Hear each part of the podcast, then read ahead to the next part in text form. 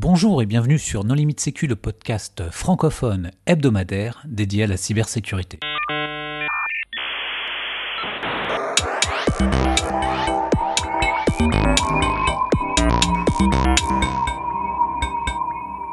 Alors aujourd'hui, nous allons parler de Suricata avec Eric Leblond. Bonjour Eric. Bonjour à tous. Pour discuter avec lui, les contributeurs Non Limite Sécu sont Hervé Schauer. Bonjour. Nicolas Ruff. Bonjour. Paul Amar. Bonjour. Et Vladimir Collat. Bonjour.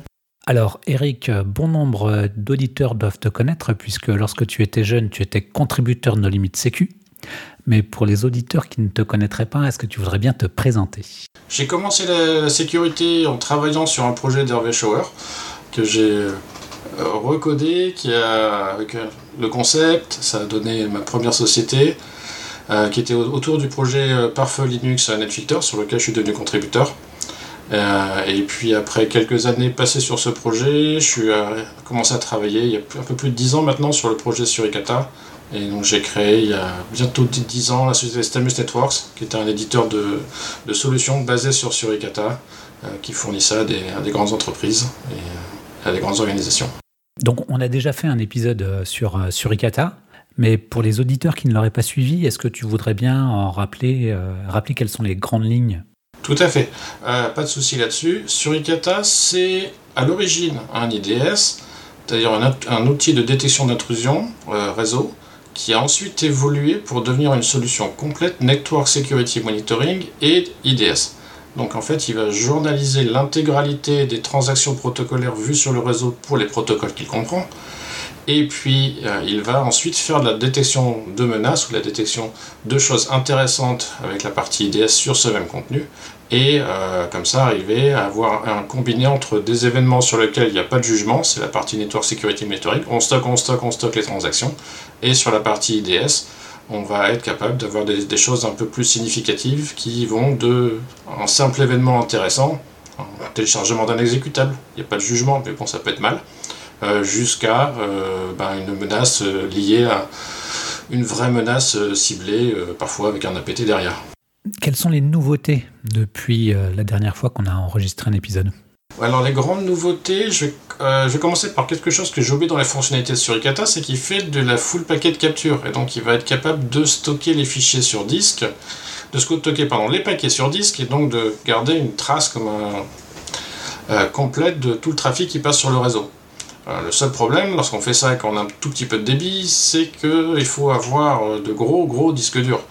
Euh, donc c'est très coûteux, il y a assez peu de gens qui peuvent se permettre. et donc dans la dernière version Asuricata 7 qui est sortie mi-juillet, on a une capture conditionnelle du PCAP où on va en fait capturer le, la trace PCAP uniquement lorsqu'on a une alerte sur un flux.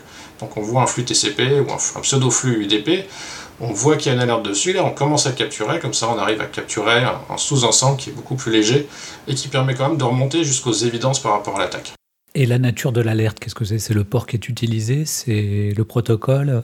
Alors, la nature de l'alerte, c'est euh, très très variable. Ça va de, effectivement, on peut très bien faire une alerte sur toutes les connexions SSH sur un serveur.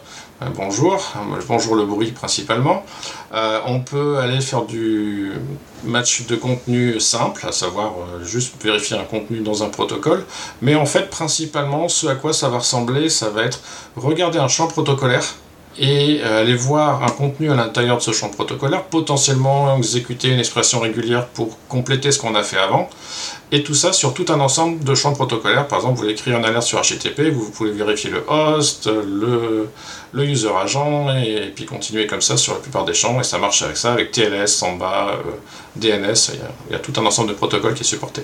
Alors Eric, dans quel cas on peut avoir besoin justement de faire une capture euh, conditionnelle? Enfin, dans quel cas c'est vraiment utile? Alors il y a plusieurs cas de figure. Euh, et surtout, c'est complémentaire de pas mal de fonctionnalités dans Suricata. Suricata, comme je disais tout à l'heure, va journaliser les transactions protocolaires, donc on va déjà avoir des informations. Euh, on va aussi avoir l'alerte générée par Suricata, donc l'événement IDS, qui va contenir les métadonnées du protocole.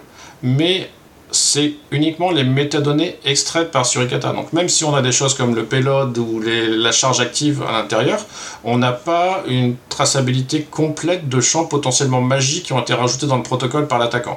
Et donc avec le fichier PCAP, on est capable d'avoir la vérité vraie et l'intégralité des données pour pouvoir ensuite ben, potentiellement l'ouvrir dans un, logiciel comme Wireshark et chercher les informations à l'intérieur pour bien comprendre ce qui s'est passé. Ouais, ça c'est génial parce que c'est une fonctionnalité qu'on trouve dans euh, certains euh, firewalls avec des IDS IPS intégrés euh, de grands noms du marché et c'est génial que vous l'ayez implémenté vous aussi. Ça rend la solution totalement concurrentielle, voire meilleure que, que les éditeurs classiques. Je pense que ça permet d'avoir à peu près le même genre de fonctionnalité, mais avec une, une flexibilité et une capacité de plus le paramétrer pour son propre usage.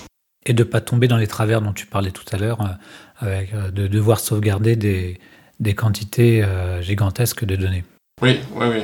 On l'a testé sur certains liens, on est, on est à quelques gigas par jour à la place d'avoir quelques terras, quoi. C'est assez considérable. Sur un réseau, par exemple, de type universitaire, où on sait très bien que les étudiants, la plupart du temps, ça génère des alertes. D'ailleurs, j'avais vu un usage un peu détourné de ce genre de fonctionnalité, pas vraiment sécurité, mais plus debug, avec euh, un truc qui se passe bien sur le réseau, et donc d'essayer de mettre soit des règles sur un firewall, soit effectivement des règles sur un IDS pour essayer de capturer les trames euh, correspondant au problème, pour essayer après de débugger. Mais c'est pas vraiment sécurité, c'est plus bah, juste debug pour comprendre ce qui se passe. Mais ça, ça peut aider. Complètement. je suis d'ailleurs assez surpris lorsqu'on déploie euh, chez les clients nos produits, on se rend compte que l'apport de la visibilité, ne serait-ce que parler à la journalisation des transactions et euh, par rapport à, aussi à, cette capture PCAP, on a vraiment des trucs très intéressants. il y a un nombre de fois où je vais chez des clients et je leur fais bon on a ça là euh, qu'on vient de voir passer, euh, c'est un, peu, un peu bizarre, mais ça me semble pas grave. Et puis là le client qui intervient en disant quoi, il y a ça? Qu'est-ce que je dois faire? C'est pas normal. Alors, ce qui nous a donné l'idée de te réinviter aussi, c'est que tu as fait une présentation lors de la conférence TIC 2023 qui était un cas d'usage un peu détourné sur Ikata. Est-ce que tu peux nous en parler? Ce qui s'est passé, c'est que je, on, travaille beaucoup avec euh, une, fonctionnalité, une nouvelle fonctionnalité sur Ikata qui a été introduite il y a 2-3 ans maintenant, qui s'appelle les datasets, qui est la capacité de matcher sur une liste d'éléments. Donc ça permet par exemple d'injecter un million de domaines et puis d'aller euh, faire une alerte dès qu'on a un de ces, de ces domaines qui est, euh, qui est joint par TLS, HTTP, etc.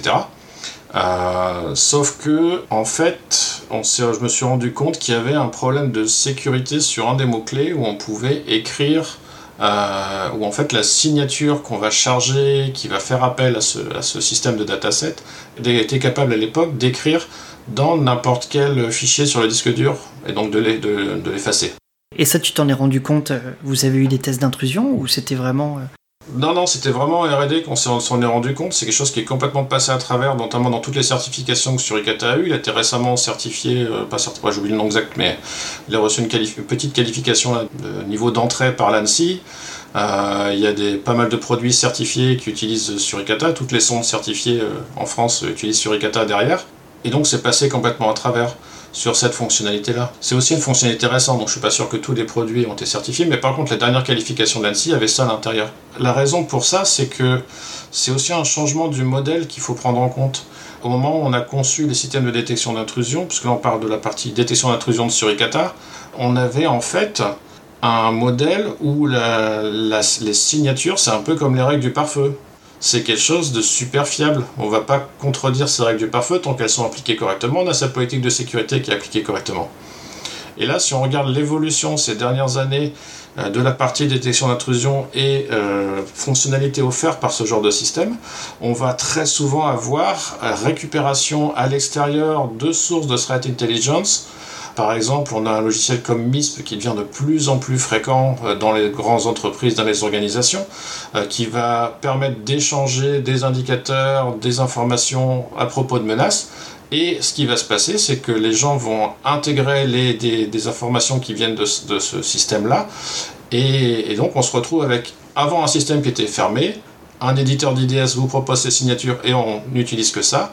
Et on se retrouve maintenant avec un système où c'est complètement ouvert, on va chercher à droite, à gauche, parce que plus on a d'informations bien qualifiées, et mieux c'est. Sauf que à ce moment-là, on s'ouvre sur le monde, et donc les signatures en elles-mêmes doivent rentrer dans le cercle des choses qui sont à risque, et donc les logiciels doivent être euh, modifiés pour gérer ce genre de problématiques. Et justement là-dessus, euh, quand, quand, tu déploies, euh, il y a des bonnes pratiques un petit peu là-dessus. Quand tu déploies un suricata, il euh, faut utiliser obligatoirement par exemple ces flags ou des manières vraiment de le sécuriser pour lutter contre en fait des IOC qui sont malveillants.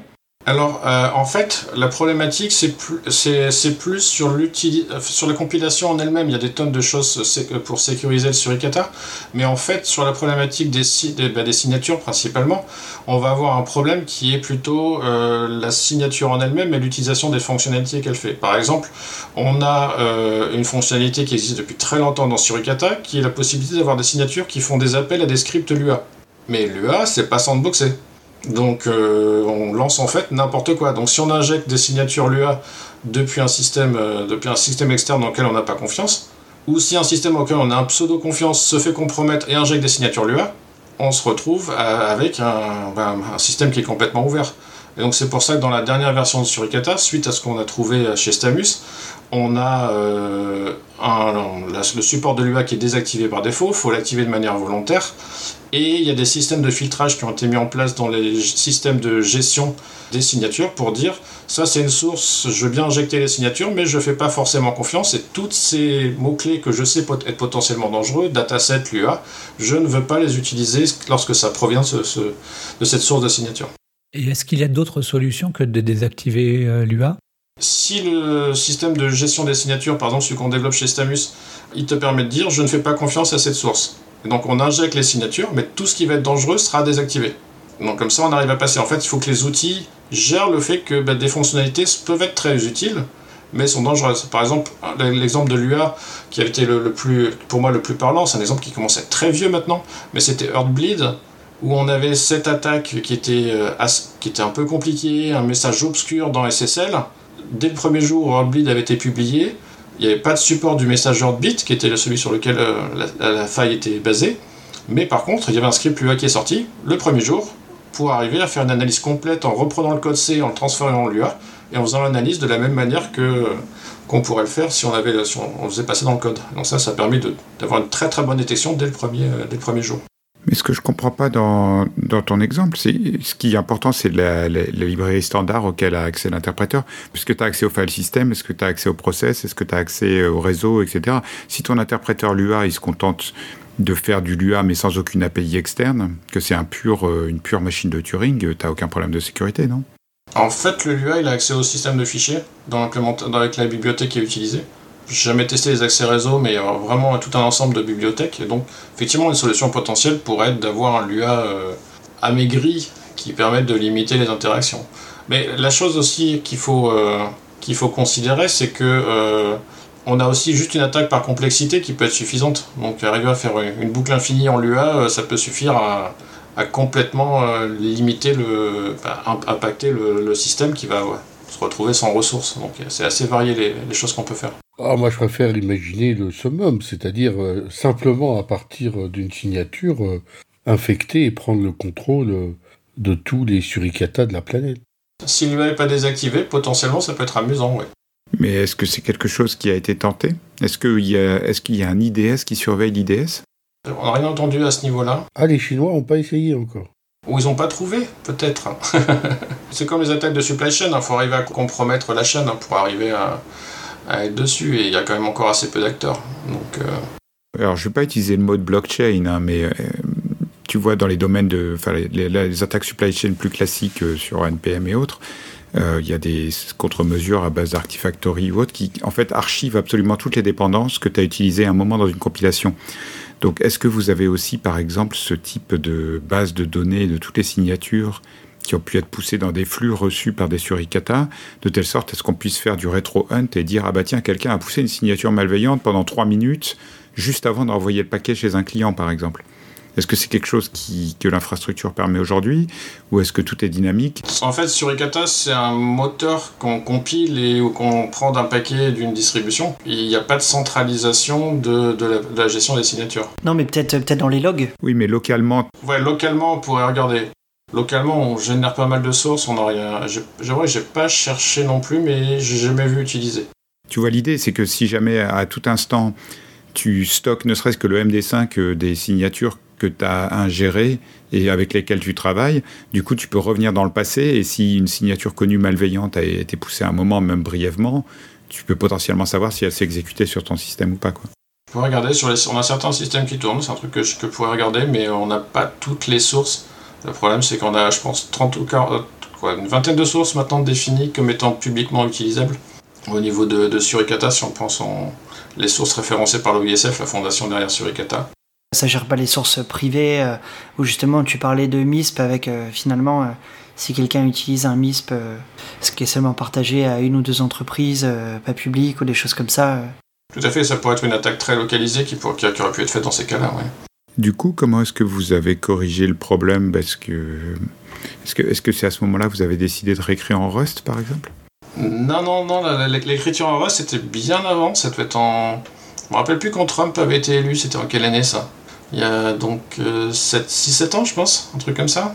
Euh, où euh, on avait euh, la, la, conférence annuelle de Suricata et Pierre Chifflier qui travaille à l'ANSI qui travaille toujours à l'ANSI d'ailleurs, euh, avait présenté euh, une preuve de concept en disant qu'on pouvait réécrire, notamment au niveau du, de, l'analyse protocolaire, où là où en fait on a le plus de risques puisqu'on est en train de manger les données du réseau et le réseau on sait qu'il y a n'importe quelles données qui sont disponibles dessus pour arriver à faire une analyse euh, plus sécurisée et pour limiter la casse par rapport à une écriture en C d'un puisque Suricata est à la base écrit en C une écriture en C d'un parseur de protocole. C'était le 8 novembre 2016, euh, le temps que je demandais à ChatGPT. Ok, ok. je pense que c'était la veille ou le, jour même de, l'élection. On était là-bas pour à Washington pour l'élection, c'est pour ça que je m'en rappelle. En fait, c'est une vraie question que je pose euh, et qui, a plusieurs, euh, qui admet plusieurs réponses. La première, c'est comment tu fais pour te protéger de problèmes logiques? Enfin, à partir du moment où tu donnes la possibilité aux utilisateurs d'exécuter du LUA, tu vois, c'est pas une faille, t'as pas de CVE, c'est les mecs envoient du code, le code s'exécute, c'est logique. Donc c'est pas quelque chose que tu vas corriger en, mettant un string copy, euh. Non, c'est une fonctionnalité. Ce qu'il faut en fait, c'est maîtriser sa chaîne d'approvisionnement. C'est la seule réponse. Soit désactiver. Non, il y a deux réponses. Je désactive la fonctionnalité ou je maîtrise complètement ma chaîne d'approvisionnement. La chaîne d'approvisionnement, c'est simple dans le cas de l'UA. Une signature qui utilise l'UA, elle a la chaîne, elle a le mot-clé l'UA ou le mot-clé l'UAJIT on a deux mots-clés à regarder à l'intérieur de la, définition de la signature. Donc c'est simple, c'est simple à filtrer. Donc ça peut suffire pour limiter la casse. Donc la solution aujourd'hui, c'est de dire aux gens, euh, désactiver les scripts l'UA de sources dans, lesquelles vous n'avez pas confiance. Exactement, oui. Je dirais même quasiment pratiquement, gardez-les uniquement pour les sources internes. Pour en revenir à la question de Nicolas autour de Rust, euh, en fait, qu'est-ce qui vous a, euh, motivé? L'objectif, c'est quand même de réécrire intégralement Suricata en Rust ou euh, seulement certaines parties? L'approche de Suricata est très pragmatique. Enfin, l'équipe de Suricata est très pragmatique avec un développement au fur et à mesure. Et donc, il y a 3-4 ans maintenant, je pense, la décision a été prise que tout nouveau protocole dont on introduit l'analyse dans Suricata doit être écrit en Rust. Euh, et, donc c'est cette démarche-là, donc c'est tous les protocoles, toute l'analyse protocolaire qui est en train de passer en Rust. Certains protocoles sont réécrits en Rust avec le...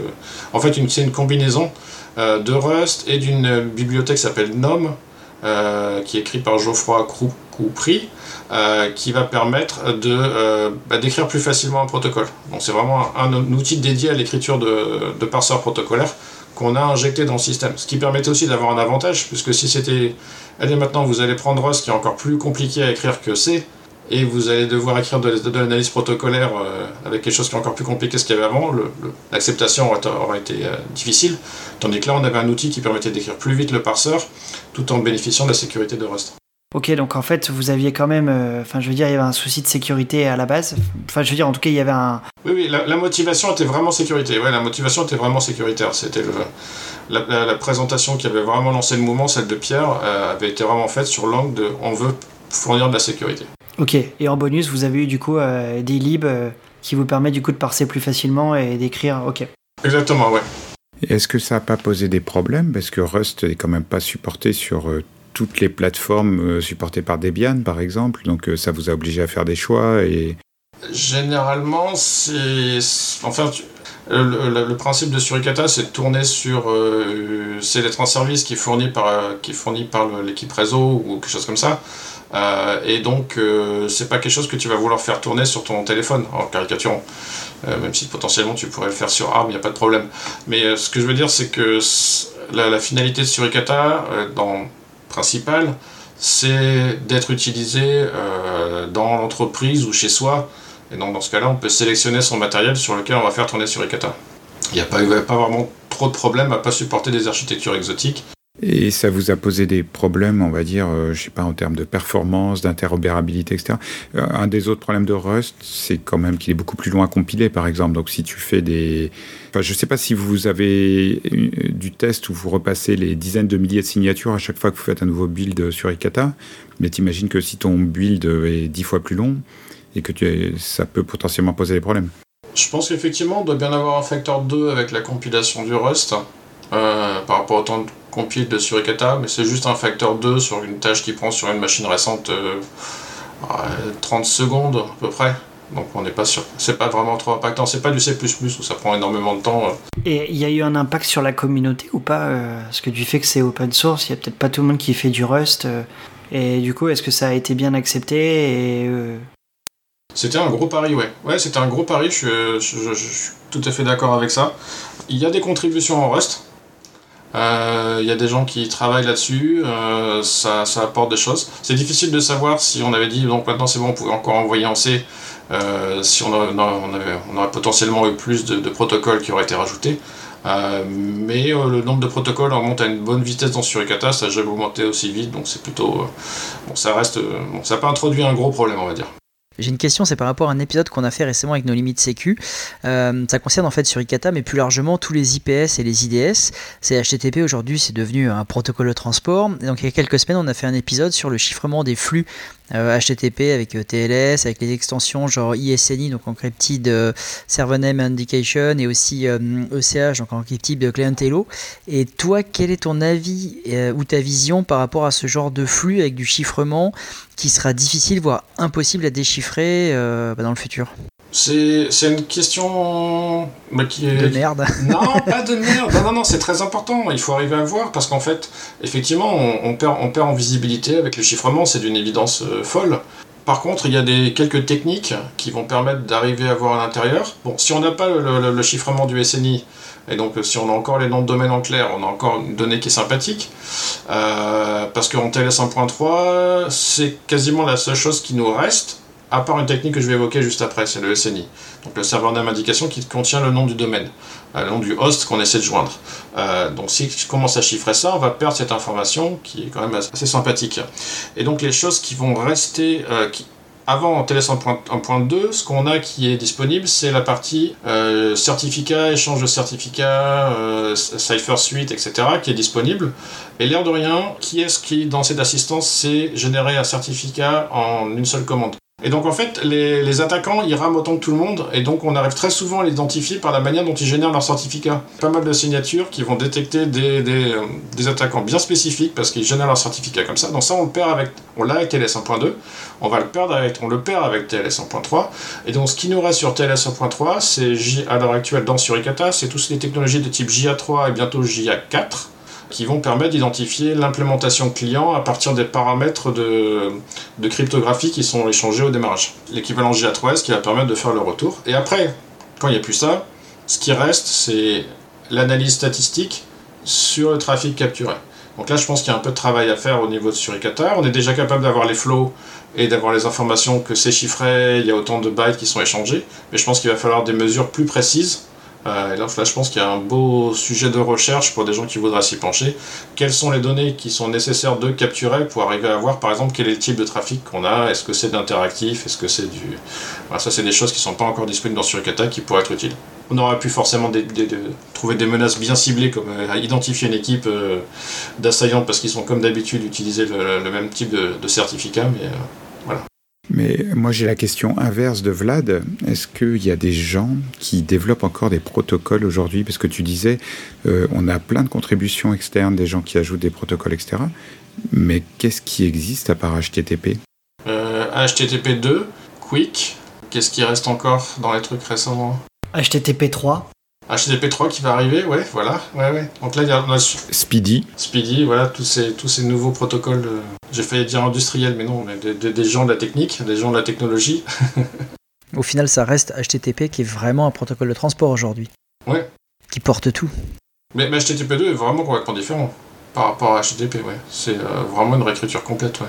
Oui, mais pour le coup, HTTP2 est assez ancien Oui. Et aujourd'hui, je vois pas, euh, on va dire. euh, alors, je parle pas effectivement de tout ce qui est domaine industriel, téléphonie ou ce que tu veux, mais, mais dans l'informatique, je vois pas quelqu'un lancer un, un nouvel outil de chat ou de vidéo en ligne ou je sais pas quoi et dire je vais faire mon propre protocole qui, qui n'est pas du HTTP ou bah, à la limite du WebRTC, mais.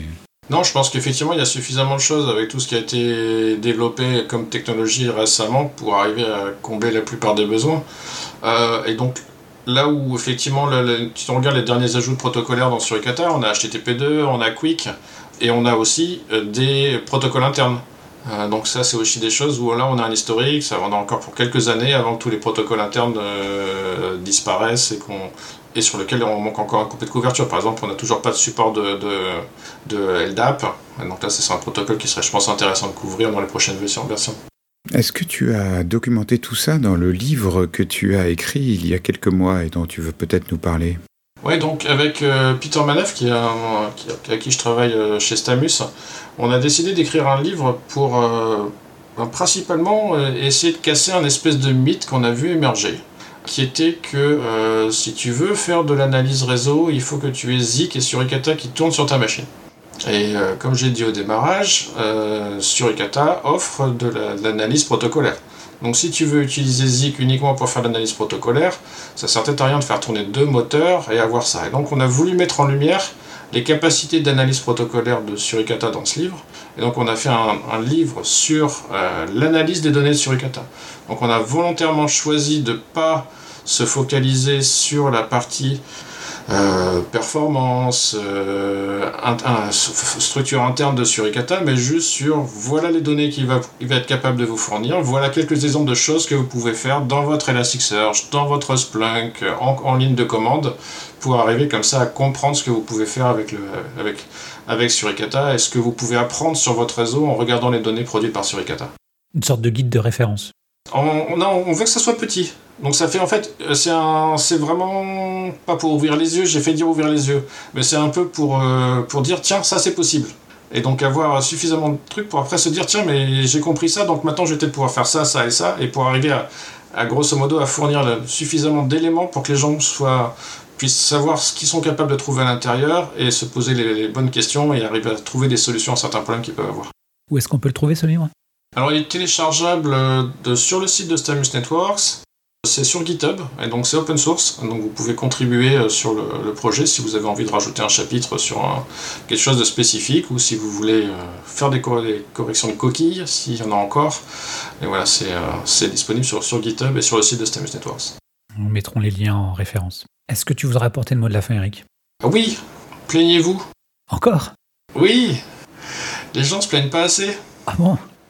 Euh, oui, ben oui, euh, parce que j'étais en donné de formation il y a, il y a- il y a un an ou deux, et, euh, et là, euh, on se rend compte que c'est compliqué d'utiliser les données produites par Suricata, enfin sur un truc spécifique, des requêtes Samba avec du DCRPC à l'intérieur. Ça m'a pris 15 minutes à fixer. Mais si on, les gens se plaignent pas, comment vous voulez qu'on fixe les problèmes? Donc plaignez-vous. Et s'ils veulent le faire, euh, où est-ce que- comment est-ce qu'ils font? Le Redmine de l'OISF, sur lequel euh, on peut ouvrir des tickets, euh, c'est pas sur GitHub que ça se fait, mais c'est sur le redmine.oisf.net, sur lequel les gens peuvent euh, raconter leurs problèmes euh, liés à Suricata, bien sûr, et, euh, et arriver à, comme ça, à faire avancer le projet. Bon, eh bien, Eric, merci beaucoup d'avoir accepté notre invitation. Merci aux contributeurs. Chers auditeurs, nous espérons que cet épisode vous aura intéressé et nous vous donnons rendez-vous la semaine prochaine pour un nouveau podcast. Au revoir. Au revoir. Au revoir. Au revoir.